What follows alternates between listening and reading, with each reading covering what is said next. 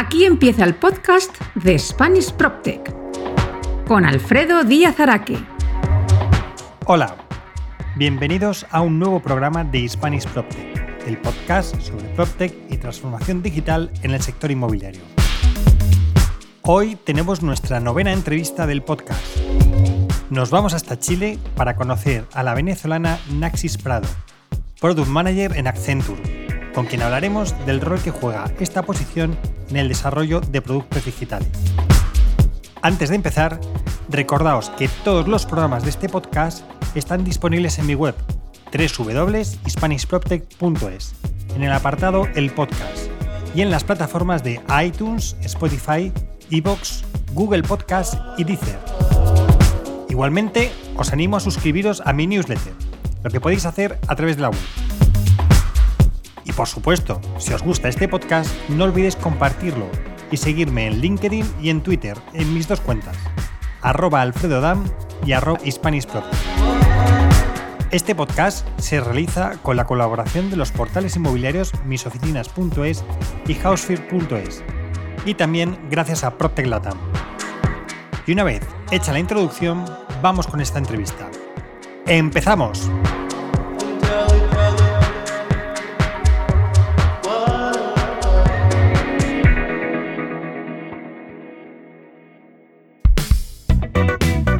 La entrevista de Spanish PropTech.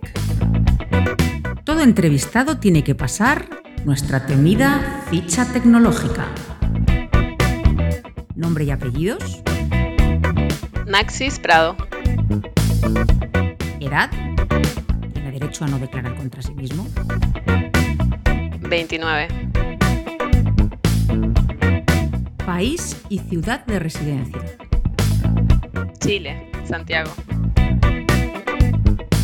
Empresa y puesto que ocupas. Product Manager en Accenture. ¿Cuál fue tu primer ordenador? Eh, Compact Presario, creo. ¿Cuál fue tu primer teléfono o de cuál guardas mejor recuerdo? Del que guardo mejor recuerdo fue el Nokia 5120. ¿Qué otros cachivaches tecnológicos tienes? Eh, tengo una laptop, em, tanto la de trabajo y, la personal, en general las dos son HP. Y uso también un tablet, pero más que... Y mi teléfono, más que eso. ¿Qué redes sociales tienes?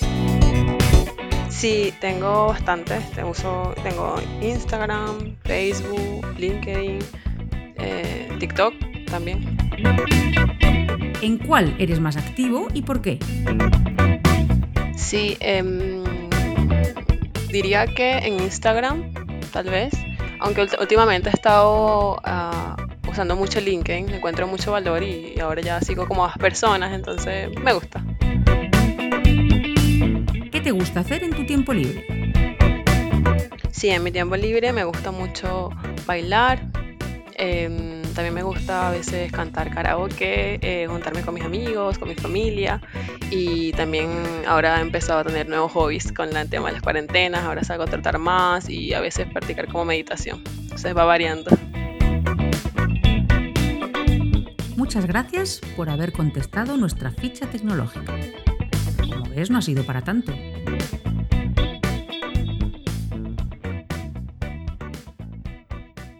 Naxis Prado, ¿qué tal? ¿Cómo estás?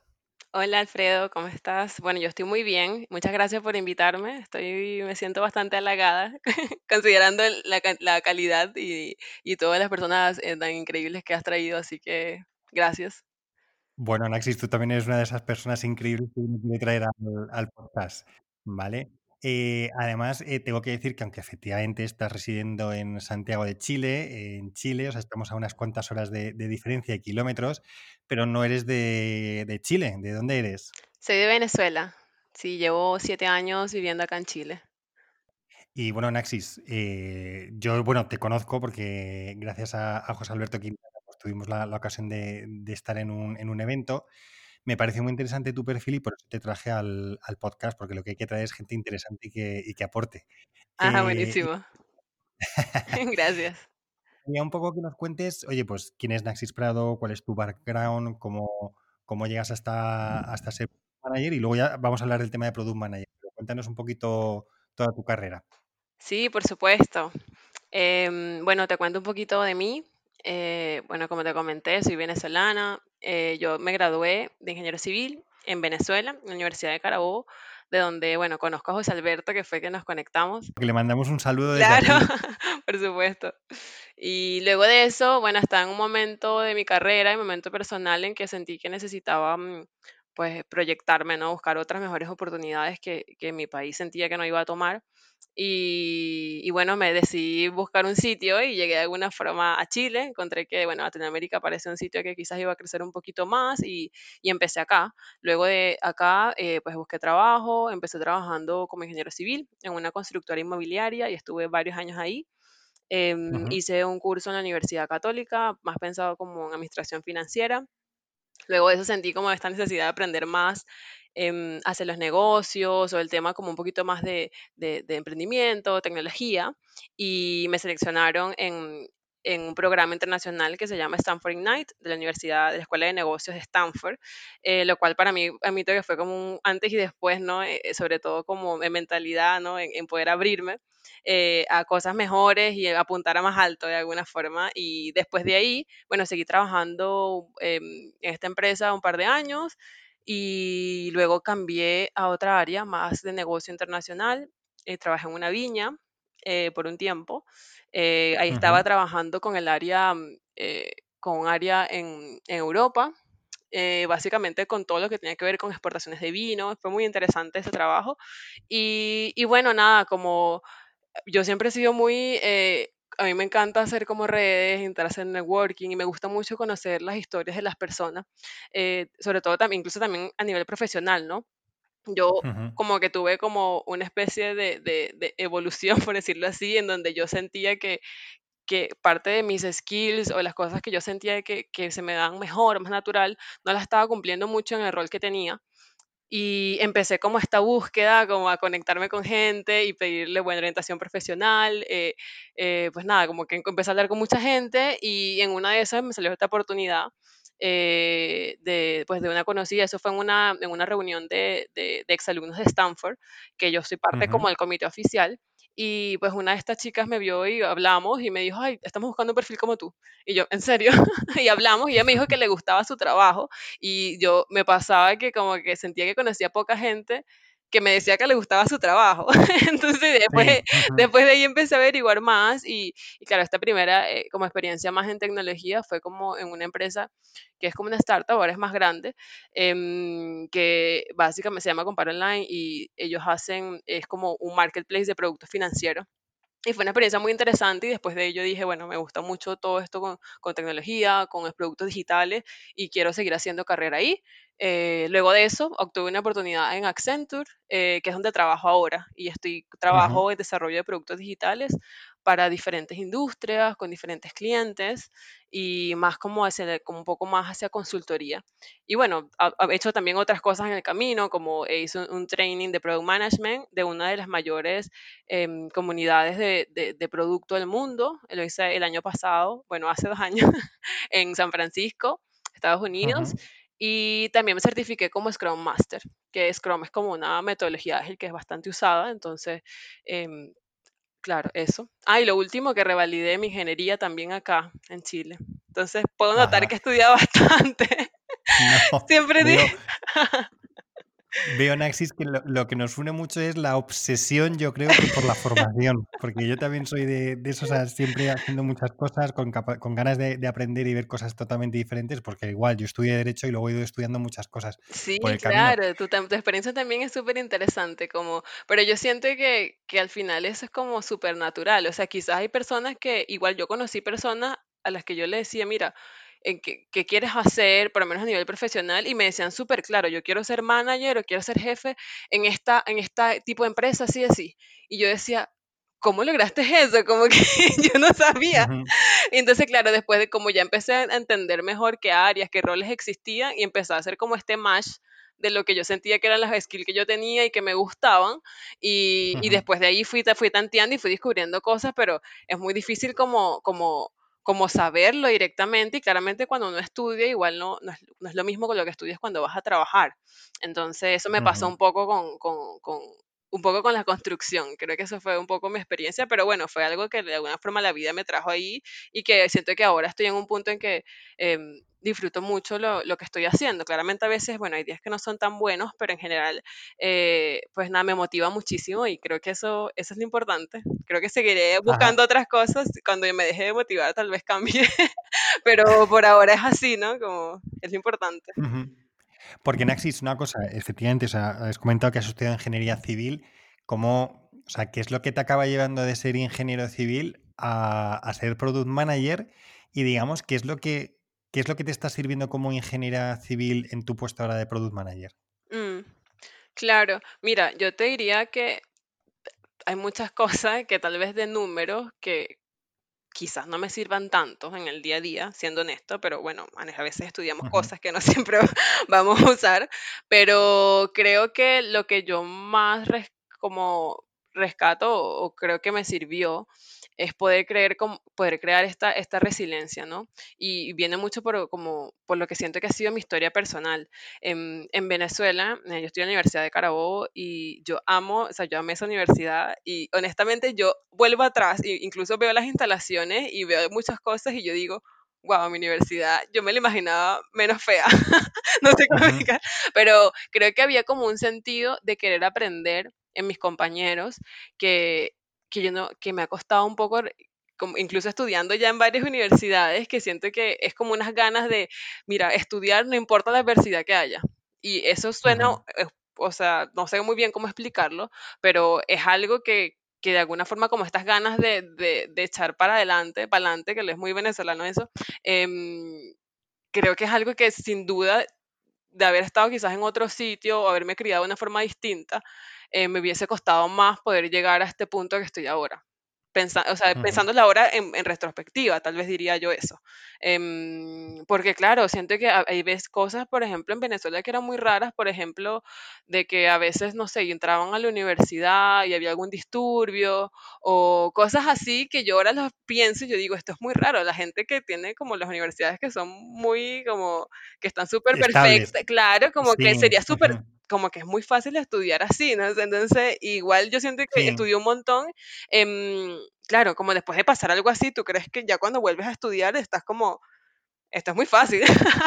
o, como que, o como que de alguna forma tienes las herramientas más fáciles. Entonces, yo creo que eso para mí, yo diría, aparte de todo el tema de conocimientos, que yo siento que en general había bastante buen nivel, eh, porque lo he comparado también con otras universidades que he estudiado, creo que, que, eso es lo que más me ha ayudado, eh, lo que yo siento que, que, que, de alguna forma ayuda en muchos otros aspectos más allá de, del trabajo. Específicamente en Product Management, yo creo que es como manejo de personas distintas. También, eh, pues yo sentía que, que, y eso es un tema bastante cultural, eh, por lo menos en, en, Venezuela, donde estudié yo, habían personas eh, pues de diferentes estratos sociales o diferentes, no, diferentes como background y, y, y uno siempre se mezclaba mucho. Entonces yo creo que eso también es algo que, que, como esta naturalidad, ser un poco más como quizás extrovertido o no tener tanta vergüenza hacer cosas, eh, es algo que yo siento que de alguna forma, por mi personalidad, yo creo que me ayudaba en este rol. Posiblemente otras personas en este mismo rol eh, sea diferente, pero bueno, para mí fue así. O sea, que veo que al final lo que son, lo que, lo que te llevas al product management es, mm, son las vivencias personales, más que a lo mejor lo que has estudiado, sino es, oye, todo lo que te ha llevado a, lo que has vivido, ¿no? Lo, lo, que estás aplicando. Y te iba a decir una cosa, claro, ten en cuenta que este es un podcast pues, para gente del sector inmobiliario eh, y bueno, del PropTech, etcétera. Y es, eh, la posición de product manager es algo que está un poquito, o sea, está muy metida dentro de lo que es el PropTech, pero a lo mejor no tanto en el mundo inmobiliario. Cuéntanos, ¿qué es lo que hace un product manager? ¿Cuál es la misión de un product manager? Claro, mira, sí, pues por decirte un, un resumen, algo fácil, básicamente es porque como product manager son responsables de maximizar este valor del producto em, en todos los aspectos. Entonces, eh, el rol es un rol eh, intermediario entre lo que es el negocio, la experiencia del cliente y el equipo de desarrollo, ¿no? De tecnología, porque necesitas que el producto sea viable técnicamente, porque si no, no vas a poder, eh, pues nada, llevarlo a, a, tus clientes, ¿no? Entonces, em, es un rol y siento que es interesante. Creo que varía mucho dependiendo del producto, dependiendo también de, de la organización en la que estés trabajando. En el caso del rubro inmobiliario, Ujú, qui- eh, creo que quizás se dan más porque eh, a veces se ve más como en productos digitales, ¿no? Donde sueles evolucionar más rápido. En temas de, de- de construcción, eh, a- y al menos por lo menos de mi experiencia, generalmente hay un, un mindset también de que siempre lo hemos hecho de esta forma. Creo que quizás como esta, esta, esta curva de aprendizaje o de innovación puede ser muy lenta. Em, también, también considero que igual son factores distintos, ¿no? Porque la industria de la tecnología igual avanza muy rápido. Entonces tienen que adaptarse súper rápido y quizás la industria inmobiliaria tal vez no tenía tantas como amenazas o tantos competidores, entonces de alguna forma quizás por eso estaba un poquito como más, mm, eh, un poco más relajada, ¿no?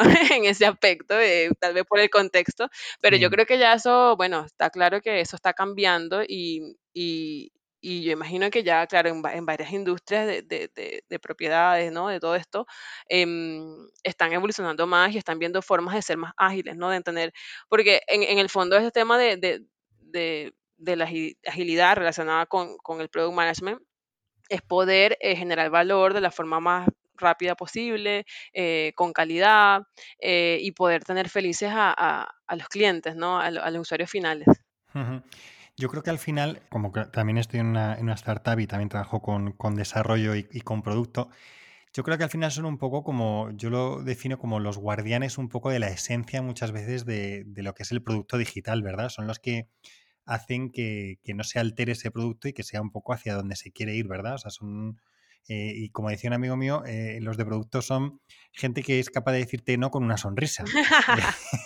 Sí, no, sí, de verdad, yo un momento creo que mucho, em, pues la parte esta de, de, emocional, ¿no? De alguna forma, inteligencia emocional es bastante importante, porque este es un rol que, que hablas eh, y que interactúas con muchas áreas eh, y tienes que de Sí. alguna forma como cambiarte ese sombrero y ver de qué forma, bueno, poder llegar a distintas personas, ¿no? Porque obviamente cada persona y cada área también es distinta, entonces en un momento y creo que un día así normal tú puedes estar haciendo una planificación con el equipo, eh, luego después puedes estar evaluando una propuesta con marketing, revisando algo con el área, no sé, de, de, de las conversiones, viendo cómo está la parte de, de analítica, luego eh, estás hablando con algún stakeholder de negocio, con algún CEO, como es súper variado y yo siento que eso es una de las cosas que, que, que a mí me, me, me atrae más de- del rol.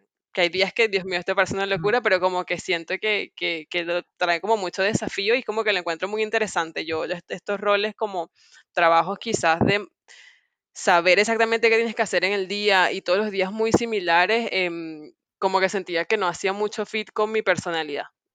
Entonces, por eso siento que, que este rol está un poquito más, más adecuado a lo que, a lo que yo siento que naturalmente me sale mejor. Sí, creo que has dicho una cosa que es, que es bastante interesante y yo creo que también un poco para que la- lo que nos escuchan lo, lo entiendan y has dicho la palabra inteligencia emocional y es verdad porque al final el product manager está entre, como a grandes rasgos, ¿no? Yo creo que está entre la parte de desarrollo y la parte de negocio. La parte de negocio que digamos que es donde yo estaría. eh, somos como más echados para adelante, más dinámicos, más, eh, eh, bueno, esto lo hacemos así como, ¿sabes? Es, es- es Claro, otra manera de ser, mucho más como que quieres las cosas ya, porque es lo de negocio, crees que es la- lo importante. Y por el otro lado, lo que tienes que hacer es, como product manager también, hablar con la gente de, de- de desarrollo, que lo que son son perfiles mucho más, y lo digo con cariño, ¿no? Pero mucho más cuadriculados, mucho más, todo tiene que estar muy medido, muy tal, lo que se va a hacer, lo que no se va a hacer, y son como, eh, como eh, alguien que evita ese choque de trenes, ¿verdad? Y que hace que esos, esos, esos dos trenes se entiendan, Sí, ¿verdad? yo creo que obviamente si esta, si quizás si esta comunicación entre negocio y tecnología fuese más fluida, creo que este cargo no existiría, sin duda, porque em, sí, hay mucho de lo que revisa también un product manager es cómo setear incluso algunas expectativas, porque desde el lado del negocio, bueno, claramente pues buscan maximizar, ¿no? Em, obtener como el, el mayor, bueno, revenue, las mayores ganancias. em, y, y claro, de alguna forma, a veces en tecnología, bueno, pueden tener algunas limitaciones, generalmente es así, siempre así son organizaciones grandes, eh, pues vas a buscar siempre cómo ahorrar o ser más eficiente, eh, capacity no siempre da para lo que se quiera hacer, entonces es mucho, yo diría que tal vez una de las skills más importantes con, relacionadas con inteligencia emocional es esta negociación. Es como todo el día estar como negociando. Eh, por ejemplo, eh, muchas cosas. Bueno, tal vez, y ahí también entra otra área que, que, bueno, quizás está un poco implícita, que es como eh, existen otras áreas normalmente que son como de UX, como experiencia de cliente, y son como personas, sí, ¿no? Que, que de alguna forma están muy cercanas con, por, eh, tal, puede ser desde la inter- las interfaces, ¿no? Como esta UI de- del del producto digital y también haciendo ya sea como testeo, entendiendo cuál es la necesidad del cliente. Entonces, como hacer este match entre estas tres cositas es como súper importante para poder crear un buen producto y, y sin duda es desafiante y va a variar mucho. Creo que hay bastantes, aparte del- depende de los perfiles de las personas que estén ahí, también cambia mucho dependiendo del tipo de organización. Eh, eh, por ejemplo, en organizaciones más grandes em, suele ser bastante complejo ser tan ágiles, de verdad es un desafío. Em, por eso es que a veces sí. las startups eh, pueden, eh, pues tienen, tienen también tienen esta, este mindset de poder equivocarse más rápido, ¿no? Falla rápido porque así ganas más, pero eso no siempre eh, está en otros tipos de organizaciones.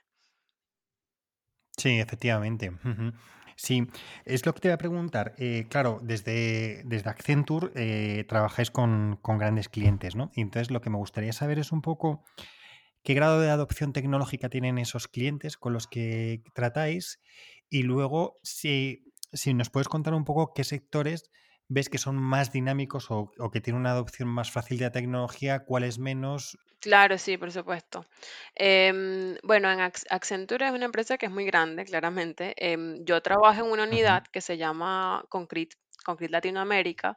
Concrete es una empresa que está en Brasil, que, bueno, ha hecho muchísimos productos y tal vez te podrá decir que en, en Brasil, no sé, tal vez de cinco aplicaciones, tres las han hecho ellos. Entonces, a nivel de Sí. desarrollo de, de- de productos digitales, tienen mucha experiencia. Ellos lo comp- compraron esa empresa hace un par de años y yo estoy específicamente en esa área de las, de las eh, de industrias en las que yo he trabajado y que sé que están invirtiendo mucho más porque quieren de alguna forma alcanzar este time to market, ¿no? De, de poder competir. Eh, son industrias más financieras, eh, industrias de la banca, he trabajado con, con- con bancos, he trabajado eh, con otras empresas tal vez de, de combustibles. Em, diría que tal vez esas son la- las áreas en las que tienen que digitalizarse pronto. Y siento que están igual un poquito, quizás hasta un poco atrasados en algunos casos, porque claro, y, y- ellos han sentido esta necesidad porque, bueno, han salido algunas otras startups o otras empresas, por ejemplo, no sé, medios de pago digitales o, o donde la gente de Sí. alguna forma invierte eh, su dinero en otras plataformas y no pasan por ellos. Entonces, eso, eso de alguna forma es- son las como las industrias que demandan más este tipo de, de, de, de perfiles, ¿no? Que les ayuden a desarrollar buenos productos digitales. ¿Y, que te- y- el, el grado de adopción tecnológica que tienen estos clientes, cómo, cómo lo calificarías o cómo, cómo lo ves? ¿Tienes clientes que están muy avanzados tecnológicamente, otros que no? Bueno, yo creo que diría, dependerá de con qué lo compares, ¿no? Pero por lo menos muchas de las empresas, igual más grandes tal vez que he trabajado, eh, yo incluso cuando entro a trabajar a veces eh, como que pensaba que quizás estaba mucho más adelantado en algunos aspectos en, en adopción tecnológica. Em, entonces te diría que tal vez com- comparado con otros, por lo menos lo que, lo que he visto de otros países, yo creo que no está tan, a- no está tan avanzado, no es tan alto. Esta adopción. Em, sí, de alguna forma, por, ej- eh, hay veces que están es como viendo cómo hacer estos cambios em, de agilidad de la empresa apenas, como eh, por ejemplo, eh, eso pasa mucho, como que apenas están viendo cómo generar estos equipos, cómo mejorar estos procesos, también tienen otros roles como de Scrum Master que los ayudan a organizar un poco eh, los equipos en general. Entonces, claro, de alguna forma eso... mm, eso también ah, afecta o hace que, que el producto tal vez no, no, no sea tan, tan avanzado ni genere tan buena experiencia, ¿no? Porque están como muchos procesos de adaptación aún. Entonces, una cosa, eh, Naxis, eh, porque ah, hilando un poco lo que, lo que comentabas, ¿no? Es decir, o sea, cuando llega un, un- un cliente, ¿de acuerdo? ¿Cómo, o sea, cómo es cómo afrontáis los proyectos que os llegan? Eh, ¿Cómo hacéis el primer análisis de las empresas? ¿Cómo veis con ellos qué cambios se tienen que hacer? Porque supongo que antes de empezar a, a lo mejor a arrancar ese producto digital, pues posiblemente tenéis que hacer ese análisis de, oye, no solo es, o sea, cómo está el mercado, entiendo, cómo, cómo están ellos, cómo están también internamente, ¿no? ¿Cómo, cómo hacéis esa, eh, digamos, auditoría previa, a lo mejor, para, para arrancar un proyecto. Sí, eso generalmente, claro, eso lo, lo ven la mayoría de, de estos contactos directos con las empresas lo suelen ver como los managing director o como las personas más de negocio de Accenture y en teoría ellos empiezan a analizar como el mercado. Eh, suele ya Accenture en general tiene como buen renombre, entonces eh, y, y también están bastante avanzados en ciertas tecnologías, entonces en general creo que no tienen tanto tema para para poder conectar de alguna forma. Lo que sí evalúan es cómo estudian un poco cuál es la problemática que tienen o cuál es el objetivo que quieren y generalmente eh, pues los consultores hacen como una propuesta donde ellos evalúan eh, pues qué, qué roles necesitarían, qué, qué tipo de perfil necesitarían, eh, cuánto tiempo, eh, qué resultado quieren tener. Entonces al final diría que tal vez compararlo como una como en construcción cuando hacen esta licitación, bueno, ah, siento que algo así, como que le muestran en el fondo, claro, en consultoría como el, el asset, ¿no? El, el activo eh, son las personas. Entonces, eh, de alguna forma, eh, ellos se, se preocupan bastante de, de las, perso- de las personas con el perfil y capacitándolos mucho durante, durante este tiempo. Entonces, más o menos lo que hacen es eso. Por, en el caso de, de, de Concrete, ellos lo que, eh, mucho del modelo de negocio de ellos es como... em, en introducir una célula completa como este equipo multidisciplinario en una empresa para Ujú, poder de alguna forma como em, pues como eh, po- poder como transmitir un poco este tema de agilidad hacia todo el resto de la organización. Entonces se hace como de, pero varía muchísimo honestamente ahora que estoy pensando, porque bueno, yo he estado en proyectos, no sé, de un Product Discovery, pero una empresa de servicio, también luego estuve en un coaching, entonces vendieron como el producto como del coaching completo eh, y luego tienen como términos, por ejemplo, puede ser como, bueno, este proyecto está para cuatro meses y después van evaluando si lo van a hacer más largo o no, entonces eh, van midiendo mucho en función también de, lo, de los resultados. ¿Cómo deben plantearse las empresas la creación de productos digitales? ¿Te acuerdas que hablábamos cuando un poco, bueno, pues para, para preparar esto, ¿te acuerdas que hablábamos un poco también de las barreras en cuanto a validación de producto digital, ¿no? Entonces, ¿cómo lo, cómo, alguien que quiere, una empresa, ¿no? De las que atacáis, cuando quiere desarrollar un producto digital, ¿tú qué crees que tiene que tener en cuenta y qué barreras os encontráis con, con el desarrollo de productos digitales en empresas que no son tan digitales como comentabas? Claro.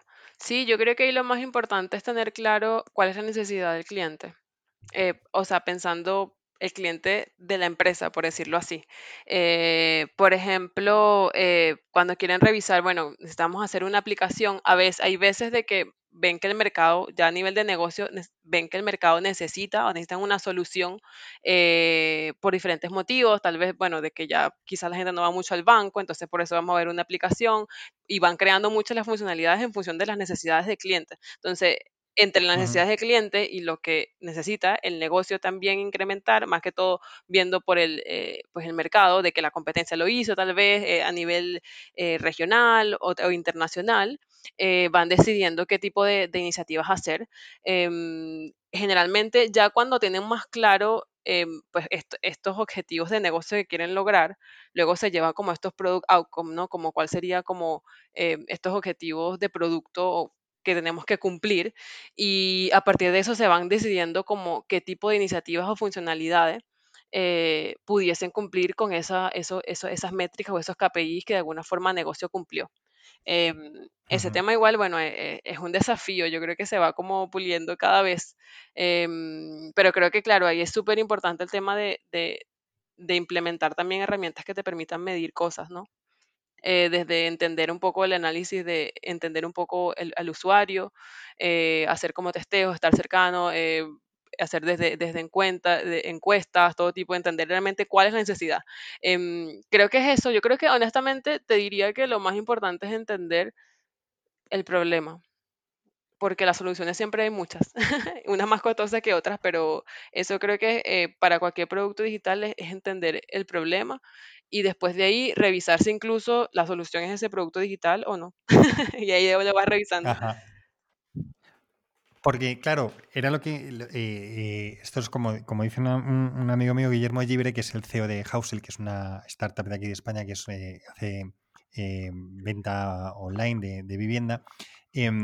Comentaba que la diferencia a lo mejor que hay muchas veces entre una empresa tradicional y una startup es que la empresa tradicional tiene que tener más o menos, casi seguro, el 80% de, de, lo que va a hacer, mientras que la startup con el 20% ya, ya se lanza al mercado, ¿no? Y dice, venga, lo, lo lanzo este producto mínimo viable y sobre eso ya voy testeando y voy iterando. Eh, ¿Eso lo entienden las empresas con las que trabajáis, las grandes empresas? Es decir, oye, vamos a sacar el producto con unas pequeñas funcionalidades que, como tú decías, que sirvan para testear, ver el, el, usuario qué es lo que quiere y a partir de ahí vamos haciendo cambios y vamos, y vamos viendo. ¿Eso, ¿Eso lo acaban de entender las empresas con las que trabajáis? Em, a ver, creo que no, es, no tienen tan asimilado. Eh, y creo que, bueno, parte del rol también que uno va teniendo es empujar eso, porque al final el, el product manager revisa mucho lo que es el roadmap, ¿verdad? Y también va viendo esto que llaman como historias de usuario, em, que tú ahí defines un poco qué requerimiento, qué es lo que necesita el usuario, el cliente. Eh, y la idea es que tú generes valor lo antes posible. Entonces, uno también como que apoya, orienta mucho a crear como eh, pues entregables lo más rápido posible. Es algo, y es algo que tú no es que lo haces solo, lo vas evaluando también con negocio, ves también la factibilidad técnica.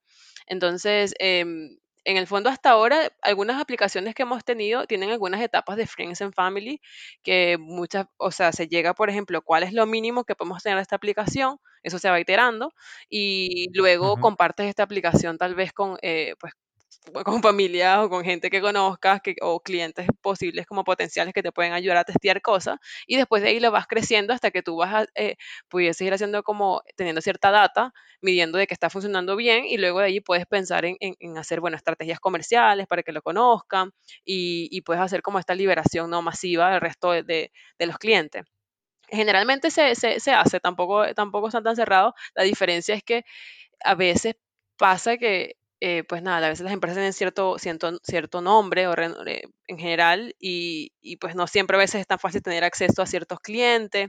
Tienen, eh, puede existir bastantes barreras que claramente en una startup no hay porque no hay tanta estructura. ¿Me entiendes? Entonces quizás pueden ser más menos personas, entonces puede ser mucho más rápido. Mira, creemos esto y ya en un día tienen algo y al día siguiente van probando. Entonces, claro, yo diría que en términos de tal vez como de, de testear rápido o de entender el, problema en una startup eh, puede avanzar mucho más rápido y pueden haber más restricciones en, en empresas estructurales que no están, que no tienen este mindset de, eh, organizacional de, agilidad. Sí, bueno, es que las empresas grandes siempre tienen una compliance, que es el que, le, el que les dice, el que dice, espérate, que primero tiene que, que validar compliance para, para, poder sacarlo, aunque sea una cosa mínima muchas, muchas veces. Sí, sí, no, de verdad que igual eh, a veces eh, suele ser bastante complicado, claro, más complejo que en unas empresas más pequeñas, pero por otro lado, bueno, tienes más apoyo quizás a nivel económico de ciertas iniciativas, entonces, bueno, tienes como, No, no, sí, sí, como que, es distinto tal vez en una startup que están preocupados porque creen que, no sé, que tienen un mes más, entonces, claro, es completamente diferente, ¿no? el, el contexto en en el que viven ese tipo de organizaciones. Por supuesto, no, no. O sea, ambos modelos tienen sus pros y sus contras como todos. O sea, no hay un modelo mejor y un modelo peor. Efectivamente, cada uno tiene, tiene sus cosas. Em, como estabas comentando, el, eh, pues eso, decir, la, agilidad a la hora de, tomar decisiones dentro de la empresa, cómo se trabaja, ¿cómo hacéis la implementación de esas metodologías, esas metodologías que tú comentabas de Agile, etcétera, dentro de empresas que no están muy acostumbradas a eso? Porque al final lo que tienes que hacer es impulsar un poco y yo creo que cuando os metís a, desarrollar un producto digital, claro, al final tienes que también, no es solo vamos a desarrollar el producto, sino es la manera de trabajar dentro de la empresa que tiene que cambiar también y, eso supone un cambio en las personas. ¿Cómo afrontáis esos retos, ¿no? De esas metodologías Agile, etcétera, que se utilizan para desarrollo de producto y que todo el mundo entienda que es así y que, es la manera un poco de, avanzar. Claro, sí, yo creo que quizás el, primer error que a veces se, tiene es pensar que es como una especie de recetario como que, como una receta de cocina que si hace específicamente esto va a salir bien. En el fondo, em, lo que implica mucho el tema de agilidad, ¿verdad? Es obviamente adaptarse, tal cual como ese tema, no sé, del COVID, que potenció mucha, eh, de alguna forma que todo se digitalizara más, es como buscar adaptarse y también está muy enfocado en las personas en vez de procesos. Entonces creo que ese es como uno de los principales temas importantes. Otra de las cosas, al menos yo lo que he revisado más es como la metodología de Scrum y ellos tienen como tres pilares, que uno de ellos es como la transparencia, el otro es inspección y el último es como adaptabilidad, lo que te comenté.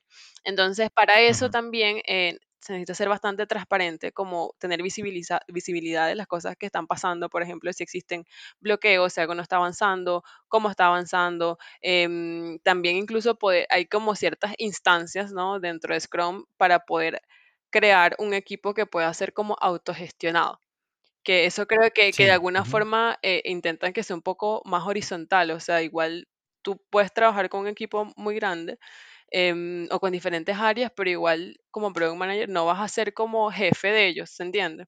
Entonces hay, hay como a veces... Como mucha responsabilidad, Por parte de cada uno de los Claro, equipos. claro. Entonces yo creo que hay un factor de las personas también eh, que tengan también este, este mindset de, de ser un poco más proactivos. Yo realmente no sé si todas las personas pueden llegar a trabajar como en función de, este marco de trabajo. Eh, lo desconozco porque igual tienes que ser muy, por ejemplo, eh, como que hay como ciertos perfiles de personas, ¿me entiendes? Quizás una persona que es como, bueno, yo estoy solamente aquí de aquí hasta ahora y ya está, y no me conecto mucho con la gente, quizás no vaya a ser tanto fit cultural, ¿me entiendes? Eso es lo al menos desde mi perspectiva. Em, pero en general, em, hay como ciertas instancias que nosotros como usamos generalmente, lo que se hace es que existe como un periodo donde se van midiendo cosas. Eso lo llaman como un sprint y el equipo lo decide. Por ejemplo, pueden ser dos semanas o un mes. Generalmente se trabaja con dos semanas. Em, y luego de esto, durante la, pues durante este sprint tienen diferentes como, eh, pues como eh, sesiones y una de estas es una daily donde cada persona cuenta, bueno, en qué avanzó el día anterior, en qué va a estar el día de hoy y sobre todo explica tal vez los impedimentos o si tiene algún bloqueo y de alguna forma es como el, equipo se ayuda. Entonces hay mucho como mentalidad de, apoyarse como equipo y pensar que el producto igual es de todos. Em, obviamente eso hay cosas que estoy comentando que suenan súper idealistas, así como claramente cada producto es diferente, cada organización es diferente, todas las personas son diferentes, entonces creo que como que lo, lo, principal que se tiene que hacer ahí es de alguna forma como ir haciendo cambios poco a poco y haciendo cambios que tengan sentido, o sea, muy, muy por ejemplo, eh, queremos que de alguna forma este producto mejore, no sé, es un producto transaccional, entonces queremos, tenemos una visión, tenemos un roadmap, o sea, dónde queremos estar en tres meses a nivel de negocio, todo esto, ¿cómo podemos lograr eso? Incluso involucrar a todo el equipo dentro de este, estas necesidades de los usuarios, que no, no sea como que ah, desarrollan y ya está, claro que no. Entonces, eh, el tema de la transparencia es súper importante, lo de la inspección tiene que ver mucho con poder ir midiendo los avances que se hacen desde las cosas, de la forma en que trabajan los desarrolladores y también incluso del producto. Entonces, mucho el tema de esta inspección, de estar revisando constantemente, como cada vez que se termina el sprint también, hay estas, estas instancias que son de review o la demo, donde se presenta un poco las cosas que se avanzaron y se tiene como este feedback con el negocio, con los stakeholders. Entonces, es súper bueno porque tú puedes tener como un feedback de aprendizaje súper rápido, también se, tienes que potenciar a poder testear rápido también con los usuarios para tener feedback de los usuarios e irlo evolucionando así de forma constante, ¿no? Como de forma iterativa e incremental. Em, creo que eso sería bastante, o sea, obviamente lo dije como súper por encima, pero em, hay, sí, hay otra instancia muy interesante que yo siento que para mí fue muy diferente cuando cambié, ¿no? Eh, de, de, de, estos marcos de trabajo, em, porque yo salía de tener trabajo en lo que eran como medio individual y generalmente no hablaba con las personas, pero quizás no tanto. Y otra instancia que se llama como retrospectiva. Y tal cual, obviamente, bueno, muchas de esas son a veces guiadas por otra persona que pues, generalmente es un Scrum Master cuando hay equipos grandes, a veces no hay, pero generalmente es ese rol.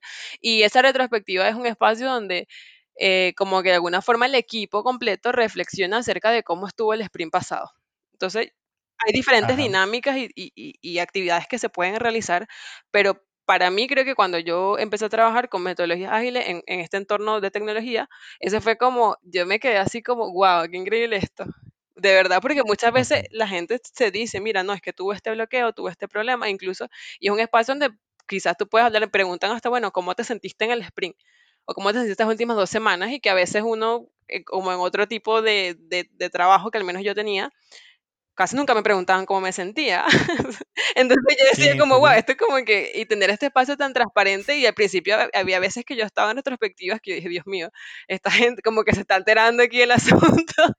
y luego se bajaban los humos, pero luego, generalmente luego cuando se terminaba la sesión, em, pues es como una especie de borrón y cuenta nueva y vuelves otra vez otro sprint, entonces, eh, pues nada, como que eso eh, creo que está muy alineado con el tema de transparencia que yo siento que tiene muchísimo valor, ¿me entiendes? Puedes resolver las cosas y puedes hablar las cosas. Em, obviamente te digo, no todos los equipos son iguales y no siempre va a ser así, pero, pero creo que tener esa instancia, incluso yo, más allá de que trabajes con tecnología o no, creo que es súper, súper valiosa porque te permite hacer esto de mejora continua.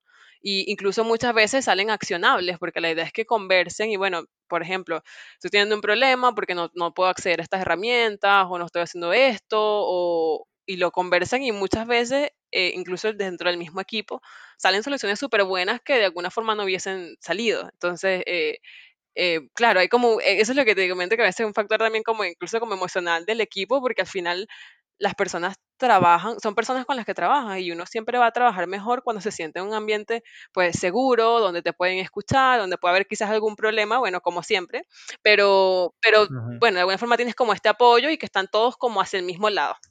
Eso es un trabajo bastante arduo, yo creo, y, el equipo incluso tienen dentro de agilidad como este, mediciones, ¿no? Que donde miden como equipos más maduros o menos maduros dentro de la agilidad. Y son como eh, eh, equipos que ya llevan más tiempo trabajando, como existen hasta métricas como de rendimiento del equipo. Eh, es otro mundo, eso es súper interesante igual.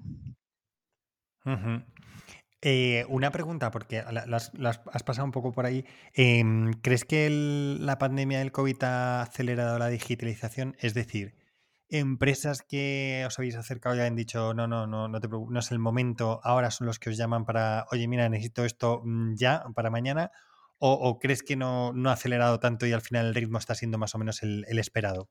Em, no, yo creo que el tema del COVID claramente ha acelerado muchas cosas y se ha notado, se ha notado, eh, al menos, bueno, acá en Chile, desconozco cómo hacía, cómo será eh, eh, en España tal vez, pero a otro tipo de aplicaciones que tal vez no son mis clientes, pero que lo he visto, las aplicaciones de delivery, todo ese tipo de aplicaciones de envíos también, que uno no puede salir, muchas cosas que, que también los comportamientos de, de, de los clientes también ha cambiado muchísimo, ¿me entiendes? Por esos temas de, de la pandemia, de estar siempre en casa. Em, bueno, está claro que eso ha impulsado muchas cosas, también hay mucha, el tema de cloud, em, de tener eh, esta información en la nube, también es algo que, que se ve que va a aumentar muchísimo más porque eh, tienen que pasar de, estar siempre en el mismo sitio, a estar remoto, no siempre tenían esas herramientas eh, y se dieron cuenta que de un momento a otro tenían que hacerlo. Em, sí, está claro que eso está acelerando mucho el tema de, de estos productos digitales, sin duda. Y va a seguir siendo así. eso es lo que se ve. Muy bien, yo creo que hemos dado un buen, un buen repaso a, lo que es un Product Manager, pero sí que me gustaría también, Axis, para, para acabar, que nos cuentes, porque em, como mujer estás como muy implicada, ¿verdad?, en todo el tema de, bueno, pues no, explicar cuál es tu experiencia a, niñas, ¿verdad? Y, estás, estás en foros en los que un poco tratas de de, bueno, no, digo, a lo mejor la palabra no es dar ejemplo, pero bueno, mostrar tu experiencia, cómo desde ingeniería civil has llegado a product manager, etcétera, y cómo, bueno, eh, ayudar a, niñas a que también vean esos, esos referentes, ¿no? En ser un referente. Y creo que también has trabajado con Technovation. ¿Nos puedes explicar un poquito toda esta faceta tuya de, de colaborar en este empuje de las mujeres en las tecnologías, que siempre es complicado? Sí, claro. Em, bueno, te cuento como en el fondo yo, bueno, estuve trabajando bien full en la parte de Product Management y en un momento a otro yo empecé, y dije, bueno, me gusta este tema, un tema que había aprendido en este curso de San Francisco y voy a, voy a crear una charla. Y después de ahí fui creyendo, eh, me conecté con otra, otra, otra organización llamada Laboratoria, de una charla ahí de Product Mindset. Y mientras empecé a hacer más charlas o a escribir artículos o a hablar con más gente, empecé a, como a darme cuenta lo valioso que es poder como conectar con más personas, y en especialmente, especialmente ahora con este tema de la pandemia. Yo siento como esta especie de de, llamado de poder como eh, apoyar a otras mujeres que están en esta industria, en, mi caso particular, porque yo la verdad no sabía mucho los beneficios que ahora quizás puedo tener y todas las oportunidades que existen. Es, increíble. También me pasa porque muchas veces cuando trabajo eh, en un grupo tal vez de 20 personas, tal vez somos dos mujeres nada más que estamos metidas.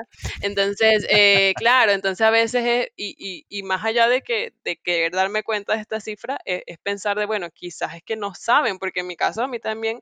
Eh, pues a mí me, me costó, ¿sabes? Como que me costó saber que existía este rol, porque claramente quizás no estoy codeando todo el día, pero, pero, pero igual sigo trabajando en el área de tecnología, porque hay como muchísimos roles y eso quizás es lo que eh, no siempre la gente sabe.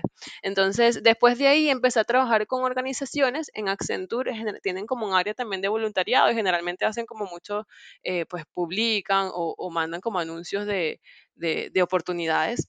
Y en una de estas conecté con, con esta organización que se llama Technovation y bueno, es lo que hacen un poco es como fomentar como este interés en niños y, adolescentes, ¿no? Para, para estudiar carreras en STEM, cómo desarrollar nuevas tecnologías, innovación digital, y lo encontré súper interesante y participé con ellos en una sesión como de mentoría, donde las niñas presentaban algunos de sus proyectos y o lo que estaban pensando en modelo de negocio, yo les daba feedback, conversaba con ellas, les preguntaba un poco eh, cómo se le había ocurrido esto y, nada, yo me llevé una súper grata sorpresa porque honestamente vi como la calidad de las cosas que estaban haciendo y más que eso, cómo a tan temprana edad pudiesen estar pensando, porque muchos de esos problemas son problemas como sociales. Entonces a veces puede ser desde desde, no sé, desde reciclaje o cómo ayudar con, a personas que, eh, invidentes que no pueden ver, eh, como que son problemas como bastante como importantes a nivel social que quizás no se están tomando. Y si bien tal vez no vayan a desarrollarlo mucho tiempo, creo que eh, pues nada, como que eso abre mucho la mente, especialmente a una edad tan pequeña como, mm, como, como por muchas niñas. Entonces eso fue muy interesante. Participé en una sesión de eso y luego participé en un evento que hacen de cierre que es una competencia donde grupos de, de, niñas de diferentes colegios eh, crean como diferentes proyectos y los presentan. Y estuve como jueza en uno de ellos. Luego de eso hacen también como una competencia a nivel internacional de estos proyectos. Entonces es súper interesante, luego las, las, ayudan a seguir potenciando en eso, pero el objetivo final es eso, como impulsar esta presencia femenina en materia de, de, de STEM, ¿no? Como de las ingenierías, en tecnología. Em, la verdad, eso es algo que honestamente siempre quizás quise hacer desde hace mucho más tiempo, pero eh, desde que lo empecé como a hacer, he estado participando en varias, en varias otras otras cosas, con otras organizaciones y, siento que le da como mucho, mucho sentido a las cosas que hago. Entonces es algo que, me gusta mucho, sin duda, ojalá pudiese apoyar más en más cosas, claro. Fenomenal. Muy bien. Eh, Naxis, pues mm, muchísimas gracias por, tu tiempo, por habernos explicado qué es lo que hace un Product Manager, por explicarnos también, oye, cómo impulsas todo el tema de STEM en, niñas para que, como tú dices, cuando haya una reunión no sean solo dos mujeres, sino que sean por lo menos 50-50, que eso es lo que, lo que tendría que ser lo, lo ideal, porque además, un poco, y cogiendo lo que decías, en los equipos, al final la diversidad en los equipos ayuda mucho a, ver las cosas de diferente manera y a empatizar y a poder ver y al final yo creo que se sacan mejores resultados en grupos diversos que no en grupos homogéneos, ¿verdad? Porque cuando todo el mundo piensa igual, pues el, el problema no se acaba resolviendo. Sin embargo, si se ven diferentes perspectivas, ves diferentes perspectivas del problema y eso ayuda mucho a, resolverlo. Sí, no, por supuesto. Sí, yo creo que también el tema que al menos yo he visto de mi historia personal, por ejemplo, también de, de bueno, de, de, como extranjera también, de migración. Hay como varias cosas en las que yo a veces también me he sentido diferente en algunos aspectos y mm, eh, siento que tengo como este llamado a eso, como intentar eh, pues apoyar en lo que pueda con respecto al tema de la inclusión y llevándole a, a este aspecto del producto es súper importante porque al final todos los clientes también son distintos, entonces cuando queremos solucionar también y queremos empatizar con los clientes, entendiendo su problema, eh, tener perfiles diversos es algo que, es muy valorado y yo creo que muchas de las empresas, em, pues como más grandes, eh, eh, potencian eso y están buscando siempre gente diversa por eso mismo. Así que sí. Pues muy bien, Naxis Prado, muchísimas gracias por haber estado en el podcast de Spanish PropTech y como decís en Venezuela, quedo atento. quedo atenta. Sí, ese como, yo juraba que eso era algo como que estaba en muchos países, hasta que me dijiste que no. y yo, pero siempre, uno siempre cierra con eso, queda atento, saludos. Efectivamente, me la, han enseñado, me la han enseñado mis amigos venezolanos, me gusta mucho la expresión, así que nada, eso, quedo atento y, nada, y a ver si seguimos hablando en el, en el futuro, ¿de acuerdo? Sí, muchas gracias por todo, bueno, gracias por la invitación y bueno, mucho éxito con, con todos tus proyectos. Muchas gracias. Chao, gracias. Y hasta aquí un nuevo programa de Spanish Protect. Hoy hemos tenido el placer de tener con nosotros a Naxis Prado, Product Manager en Accenture Chile, quien nos ha dado las claves del rol del Product Manager. Una figura poco común en el sector inmobiliario actualmente, pero que será cada vez más necesaria a medida que se desarrollen productos digitales. Si te ha gustado este podcast, no olvides compartirlo en tus redes sociales y seguirme en LinkedIn y en Twitter, en mis dos cuentas, arroba alfredodam y arroba Muchas gracias a los portales inmobiliarios de Mis Oficinas y Housefair y también a PropTech Latam por su colaboración en este podcast. Por hoy me despido, pero recuerda, si quieres estar a la vanguardia en el sector inmobiliario y su transformación digital, escucha el podcast de Spanish PropTech. ¡Hasta el próximo programa!